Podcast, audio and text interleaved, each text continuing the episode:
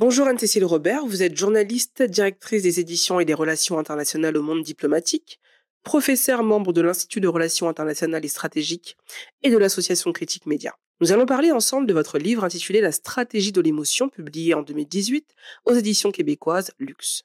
Il dépeint l'émotion comme un état de surgissement lacrymal.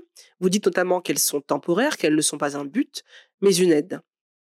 Vous y abordez le phénomène de ressentir plutôt que penser, mais aussi la partialité de l'opinion en présence d'émotions fortes. Si même le journaliste dont c'est la formation n'affiche pas toujours de distance critique, peut-on réellement l'espérer d'un citoyen lambda? Pour tenter d'y répondre, nous évoquerons évidemment le cas de la guerre en Ukraine, les élections présidentielles et des faits divers qui accompagnent ostensiblement nos hivers, nos printemps, nos étés et finalement l'automne.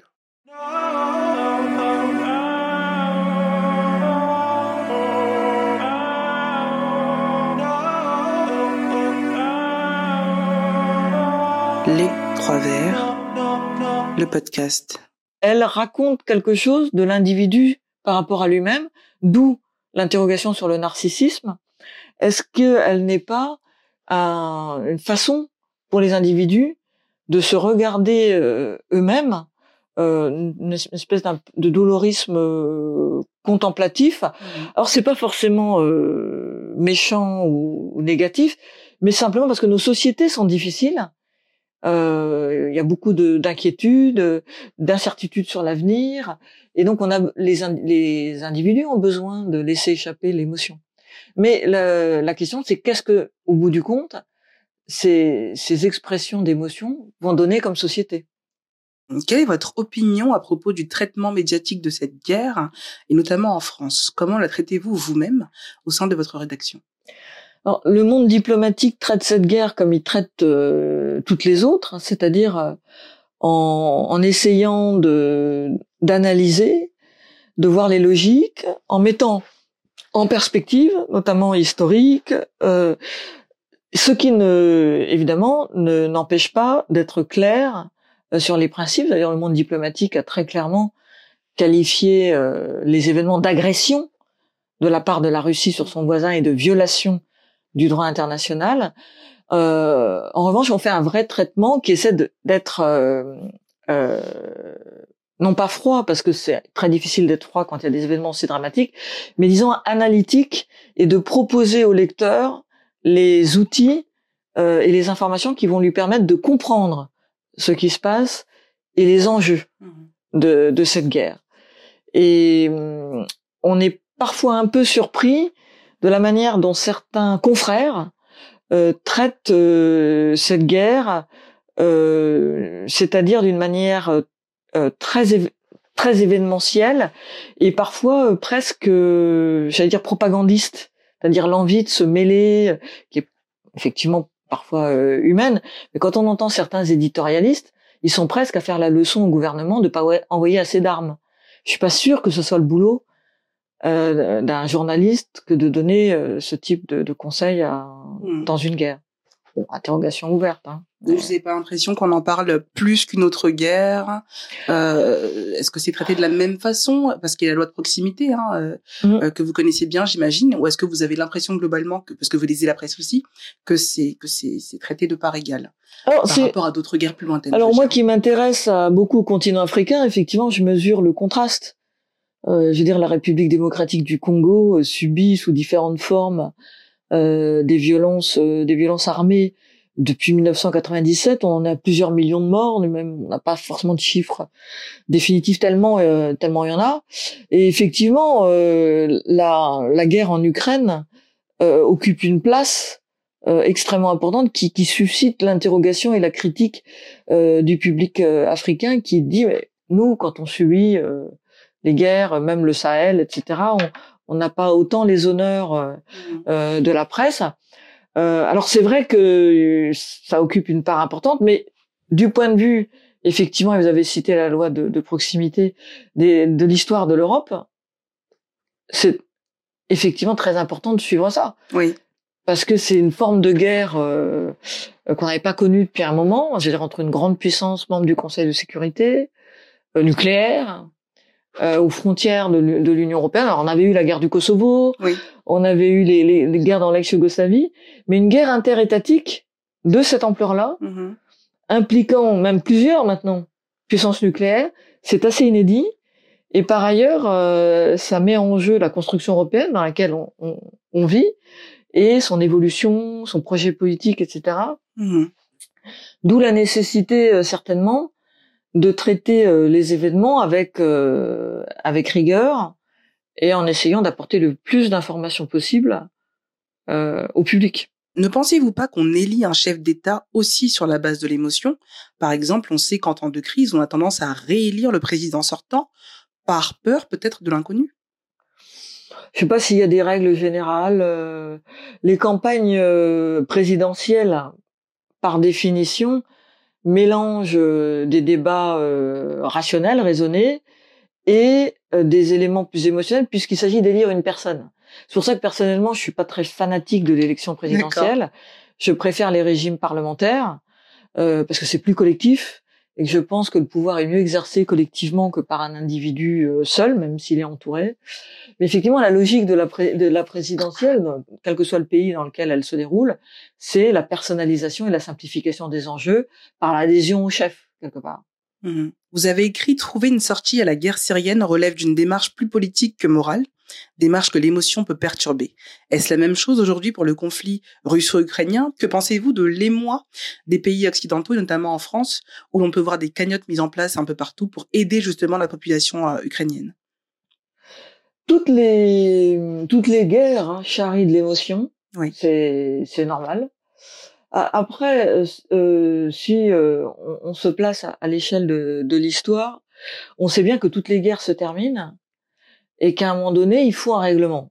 Alors, sauf l'hypothèse où un- l'un des belligérants est battu à plat de couture, ce qui arrive, et même dans ce cas-là, il y a négociation. Si on pense à la capitulation de l'Allemagne en 1945, euh, et donc par rapport à la guerre en Ukraine, il faut aussi penser qu'à un moment donné, il il faudra que la raison l'emporte et que peut-être il faudra négocier euh, avec le régime euh, coupable, euh, c'est-à-dire le régime russe.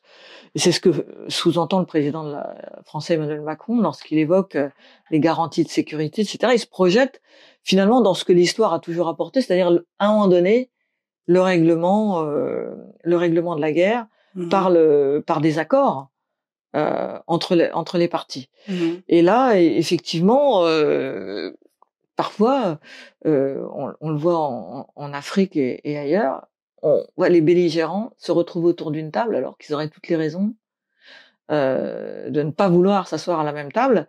Le défi euh, consistant à trouver un règlement du conflit qui ne prépare pas la guerre d'après. Faute qu'on a commise en 1918. On a terminé la guerre, mais dans des conditions telles qu'en fait on préparait celle d'après. Vous dites qu'aucun slogan, aucune pétition, finalement aucune revendication n'accompagne les marches blanches. Mais alors, comment manifester son soutien à la famille éplorée? Comment afficher son empathie Vous dites la marche blanche vient rompre, rompre pardon, le rituel de la culture bourgeoise dominante.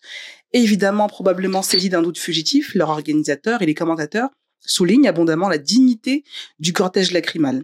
Euh, Je trouve cette notion de dignité de pudeur de l'émotion très intéressante, surtout en ce moment. Le propos de ce livre euh, n'est-il pas justement de dire que l'émotion est tout sauf pudique, tout sauf discrète? C'est là, le, euh, encore une fois, le problème, c'est le rôle social de l'émotion. Et là, en l'occurrence, sa manifestation publique. Euh, on n'est pas quand, quand il se passe un fait divers tragique, l'assassinat d'un enfant, euh, euh, c'est logique qu'on soit ému et qu'on manifeste son empathie, sa solidarité avec la famille. Mais la manière dont on le fait peut être extrêmement variable. On peut très bien, je ne sais pas moi, euh, rendre visite Mhm. à la famille, mettre un mot dans la boîte aux lettres. Euh, je sais pas. euh, là, l'organisation d'une marche blanche, c'est une démonstration publique, c'est autre chose. Qui a quelque chose d'ostentatoire, qui par ailleurs est extrêmement scénarisé, Mhm. avec la famille devant, les ballons blancs, euh, les bougies, le témoignage des camarades d'école, euh, tous par ailleurs extrêmement prévisibles. C'est-à-dire que la victime est forcément quelqu'un de formidable, que est forcément quelqu'un à qui il faut rendre. Oui. Alors qu'une victime, euh, ça peut être, euh, voilà, par définition, euh, n'importe qui. Donc il y a quelque chose de la de la scénarisation qui doit nous nous interroger. Mhm. Ce qui ne remet pas en cause la sincérité des personnes qui participent aux marches blanches, bien au Mhm. contraire, ni la nécessité, bien sûr, de, euh, de, de soutenir la famille. Après, on peut noter aussi, vous avez évoqué la, la phrase sur l'absence de slogan, c'est-à-dire ce qui est aussi frappant dans la marche blanche, c'est son caractère complètement non revendicatif. C'est-à-dire, on pourrait très bien euh, manifester en disant plus de moyens pour la police, plus de moyens pour la justice. Comment se fait-il que cet enfant a été enlevé à la sortie de l'école est-ce que le, voilà, a tout, on pourrait avoir un aspect revendicatif. Là, c'est vraiment la marche blanche tourne sur elle-même Mhm. et ne va déboucher sur rien. Mhm. Individualisation, dépolitisation et narcissisme au détriment de la pensée. Théâtralisation, diront-on peut-être, en quelque sorte, du fait divers par les cellules psychologiques hein, systématiquement dé- déployées. Est-ce qu'on en parle autant euh, de l'émotion car il n'y a rien d'autre à raconter? Je reformule. Le registre émotionnel affectif est-il devenu la vache à lait du journalisme? Alors c'est une facilité. C'est une facilité, c'est sûr. Euh, et ça, parce que ça évite de se poser des questions. Oui. On se laisse euh, simplement euh, toucher euh, par euh, par l'émotion, par le rapport humain. Mhm. Mais euh, on n'est pas obligé de réfléchir, tiens, euh, au fond, que veut dire exactement ce candidat Oui, alors surtout dans le journalisme audiovisuel, on entend souvent cette phrase. Qu'avez-vous ressenti Que ressentez-vous Qu'avez-vous ressenti? Voilà. Et c'est, euh, alors ça peut être intéressant, mais parfois ça n'a absolument aucun intérêt. Je me souviens par exemple d'une interview du, du, mé- du médecin urgentiste Patrick Pelou sur la situation dramatique des urgences en France. Donc il exposait euh, devant la journaliste euh, toutes les, difficultés de l'hôpital public, et la journaliste conclut "Merci pour votre émotion". Ça veut, ça veut dire qu'en quelques secondes, tout le travail d'explication qu'avait fait Patrick Pelou était balayé sur le de l'émotion qui, par nature, est subjective, volatile, euh, temporaire. temporaire. Et en même temps, si ce type de contenu est de plus en plus produit, c'est qu'il y a quelque part une audience derrière. Alors après, même s'il y a un public pour ça, euh, les journalistes sont responsables de ce qu'ils proposent. hein. C'est-à-dire dire c'est ce que le public veut, ça déresponsabilise le journaliste. On est quand même responsable de l'offre. Si les gens demandent de la merde, on ne on va pas la leur donner non plus. Donc c'est cette façon de voir est extrêmement dépolitisante et le succès d'un journal exigeant comme Le Monde diplomatique euh, montre que les gens sont aussi en attente, le public est aussi en attente d'une information euh, longue, étayée, qui nécessite euh, de prendre du temps et de réfléchir. Hmm.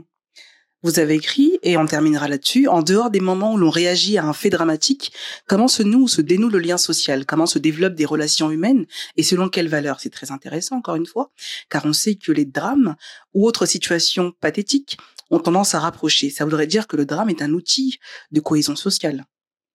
La question, c'est effectivement aujourd'hui la, cohésion sociale et le lien social. Nos sociétés sont extrêmement euh, fragmentées, euh, traversées de tensions, et l'émotion joue un, jeu contradictoire là-dedans. C'est-à-dire qu'effectivement, elle peut être un moment de rassemblement, même l'émotion sympathique derrière une coupe de football ou une victoire d'une équipe de foot. Euh, je il n'y a pas forcément que les marches blanches, mais l'émotion peut aussi être euh, la perpétuation et l'entretien des fractures, parce que les émotions se concurrentent. Euh, il peut y avoir des émotions. C'est tout le débat sur la victimisation euh, et, les, et les, les attitudes victimaires, parce que chaque l'émotion de chaque vi- victime est légitime. Et euh, donc l'émotion peut, au contraire, perpétuer la fragmentation sociale, avec le risque d'exacerber les tensions, voire euh, peut-être pire.